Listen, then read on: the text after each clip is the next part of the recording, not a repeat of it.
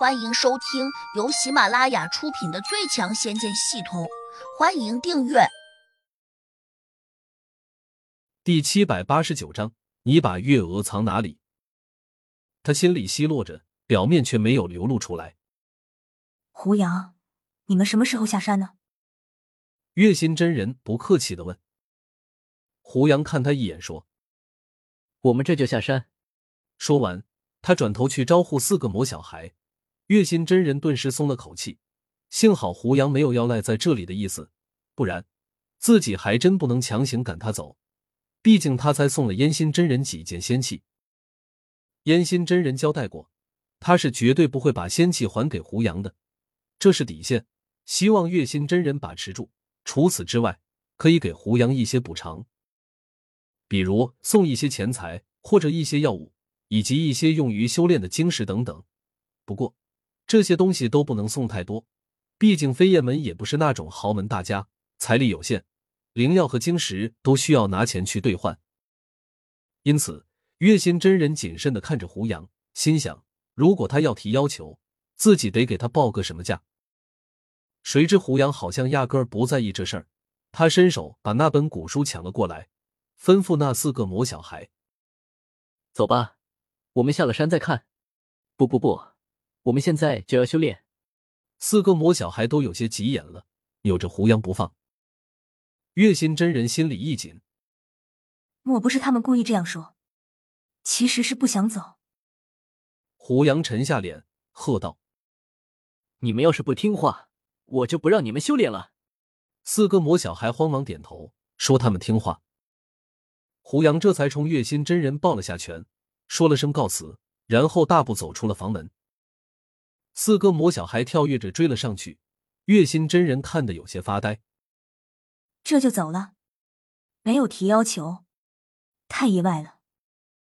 他回到烟心真人那里，后者有点紧张，因为看见他锁着眉头，好像有些郁闷的样子。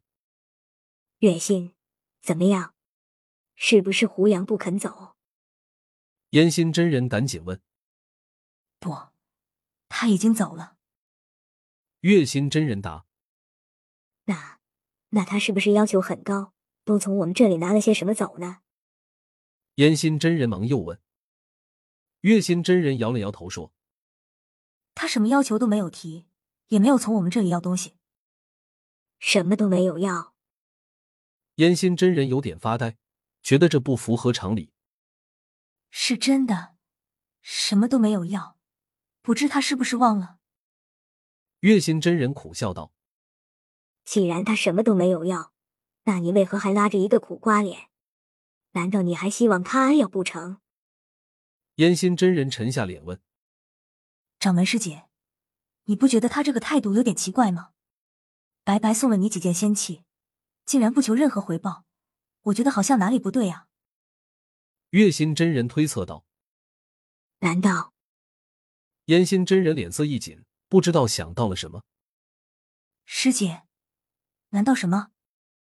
我们赶快去后花园，看看月娥是不是偷偷的溜走了。烟心真人突然从椅子跳了起来，露出了一副恍然大悟的神情。月心真人一下也反应过来了，连声叫道：“对对对，胡杨之所以没有要求任何回报，多半是和月娥私下商量好了，他们说不定已经在私奔了。”两人都有些紧张，迅速掠向了后花园。那里果然如他们推测的那样，空空如也，不见一个人影。月娥不在，我们快追！烟心真人恨声叫道。他当真飞掠了出去，直奔下山方向。月心真人也不含糊，跟着他飞奔了下去。很快，两人来到了山门口。烟心真人远远的喊守门的弟子。刚才是不是有人下山去了？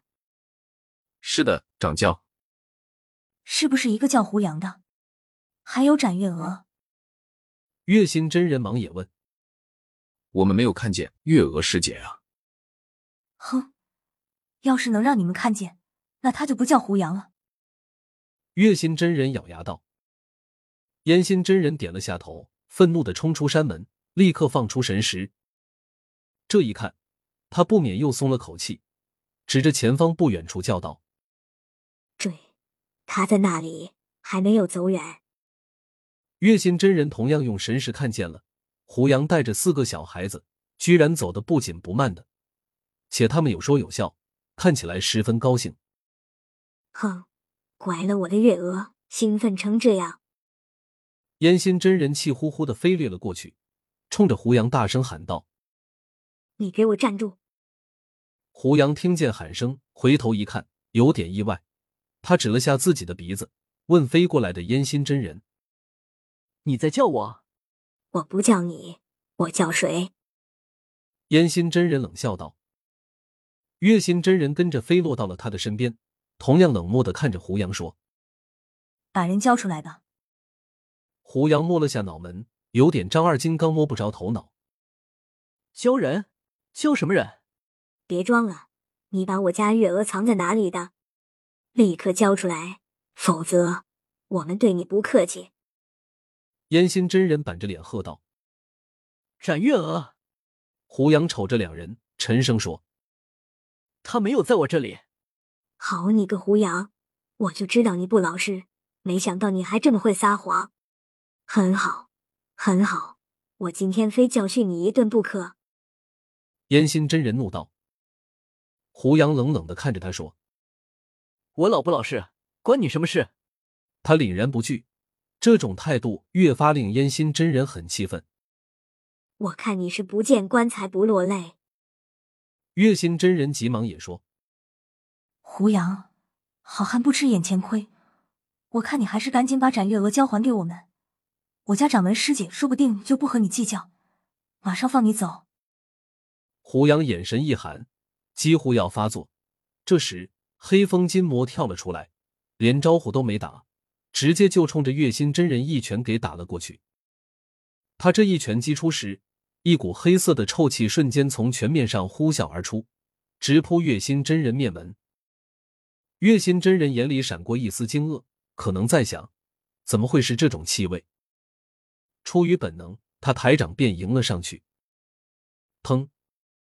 两道不同的静气撞在一起，瞬间炸开。黑风金魔到底只剩下一个脑袋的法力，显然还是无法和月心真人硬碰，整个人立刻被震得倒翻了出去。本集已播讲完毕，请订阅专辑，下集精彩继续。